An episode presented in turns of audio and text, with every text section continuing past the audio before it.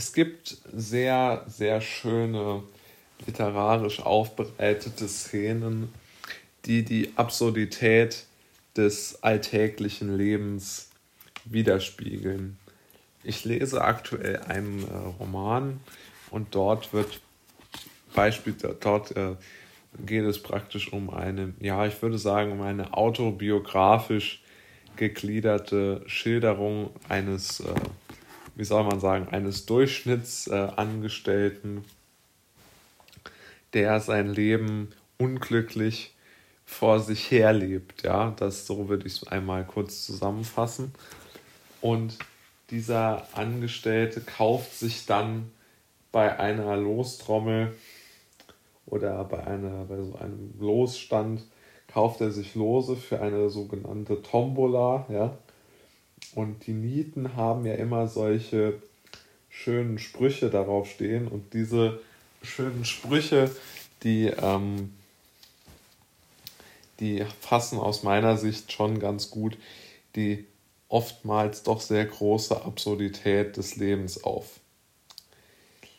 Der erste Spruch war, geh zum Doktor, denn du hast Pech. Der zweite Spruch äh, war, siehst du, so sieht eine Niete aus. Und der dritte Spruch war, einmal, und das finde ich besonders gut, kommt das Glück auch zu dir. Ne? Und diese drei schönen Sprüche zeigen natürlich, dass es ja in diesen Dingen des alltäglichen Lebens oftmals doch relativ ähm, zum einen wenig geistreich, ja, und zum anderen sehr, sehr wenig, ähm, wie soll man sagen, feinfühlig zur Sache geht, ja. Also es mag sein, dass kein Mensch äh, äh Wert darauf legt, wie er bei äh, solchen Losen angesprochen wird. Das würde ich ja auch so zustimmen, dass das relativ nichtig zu sein scheint. Aber auf der anderen Seite habe ich mir überlegt, als ich es gelesen habe, wieso ist eigentlich, ist eigentlich so oft eine solche Negativität im Gange? Also gibt es dafür einen, einen vernünftigen Grund? Ja, also eine, eine andere gute Geschichte, die mir zu diesem Thema einfällt, ist, dass zum Beispiel bei diesen ganzen ähm, Quarantäneanordnungen der Ordnungsämter kein Wunsch oder kein Genesungswunsch, keine aufmunternden Worte für die, ähm, für die Menschen, die man dort äh, zu Hause äh, isolieren möchte, dass dort niemand irgendwo mal ähm, äh, zur, zur Genesung äh, befragt äh, oder gewünscht wird sondern es wird nur gedroht mit Strafen, wenn man vor die Tür geht. Ja? In Deutschland gerade scheint dieses negative, diese negative Alltagssprache scheint aus meiner Sicht ähm, doch sehr, sehr stark in den Mittelpunkt ähm, zu rücken. Und mich stört eigentlich, da, warum sich niemand daran stört. Ja? Weil ich kann es nicht so ganz nachvollziehen, warum man äh, so spricht. Eine weitere Sache, die mir immer wieder auffällt, ist, wenn man sich in seinem Arbeitsumfeld, in seinem Büro ähm, befindet, dass die Kollegen, die dort äh, ja auch äh, sitzen, sehr, sehr schlecht von ihrer eigenen Arbeit sprechen, obwohl sie noch nicht einmal im geringsten die ähm, Anstalt machen, äh, zu kündigen oder sich anderweitig zu orientieren.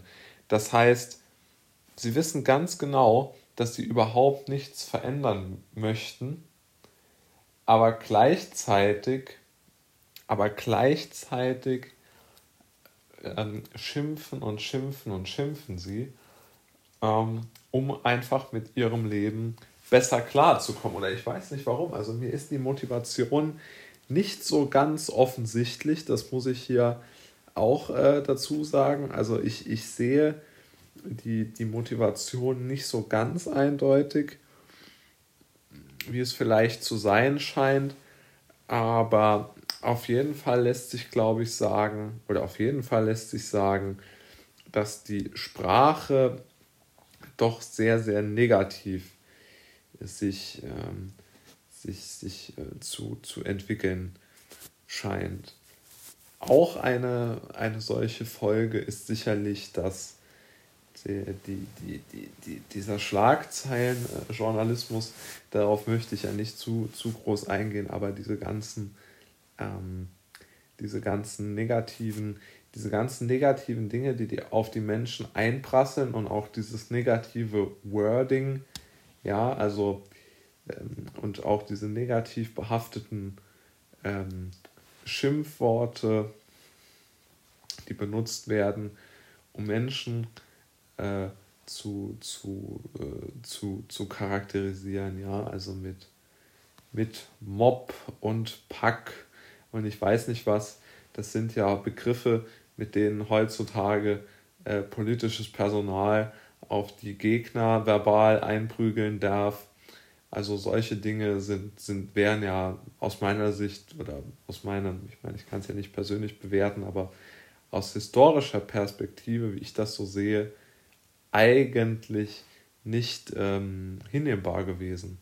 Also ich kann mich noch gut daran erinnern, dass äh, der äh, gibt es eine schöne, einen schönen Beitrag auf YouTube, eine zu, schöne Zusammenfassung, bei der Helmut Schmidt über ähm, Franz Josef Strauß gesprochen hatte und über Franz Josef Strauß sagte, wie er ähm, er, also er hat praktisch ganz viele Äußerungen, verbale Auswüchse von, äh, von Strauß aufgeführt und, ähm, und hat dann dort äh, versucht äh, darzustellen und, und klarzumachen, warum Strauß nicht äh, Bundeskanzler werden darf. Und er hat gesagt, wer seine Sprache nicht unter Kontrolle hat, darf auch nicht die Kontrolle über das Land erhalten. Und ich muss sagen, da ist schon auch ein wahrer Kern dran.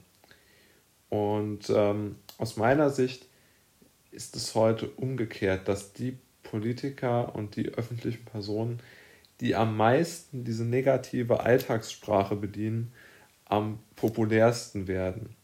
Ja, also mit solchen Horrorszenarien, das ist auf der AS sicherlich Karl Lauterbach oder solche Leute, aber auch im, im, im, im anderen politischen Bereich, also was weiß ich, im vielleicht also nicht im parteipolitischen, aber sowas wie, ähm, wie Leute, die beim, weiß ich nicht, DFB-Präsident oder sowas werden möchten, die müssen auch diesen politisch korrekten Slang einschlagen. Der letzte war ja Fritz Keller, der das gemacht hat. Sehr sieht man ja jetzt auch, was dabei rauskommt bei solchen Leuten, aber gut. Und vor allen Dingen finde ich, hat er gezeigt oder zeigt sich immer mehr, dass diese negative Alltagssprache Teil des, der Realität geworden ist, der sich niemand mehr entziehen kann. Und diese Negativität ist wirklich omnipräsent. Also wir hören die von den Kollegen, von den Radiosendern, von den Fernsehgeräten, von den Zeitschriftenständern, eigentlich von morgens bis abends auf den sozialen Medien. Also dem unendlichen Strom der Negativität ist Tür und Tor geöffnet, ja.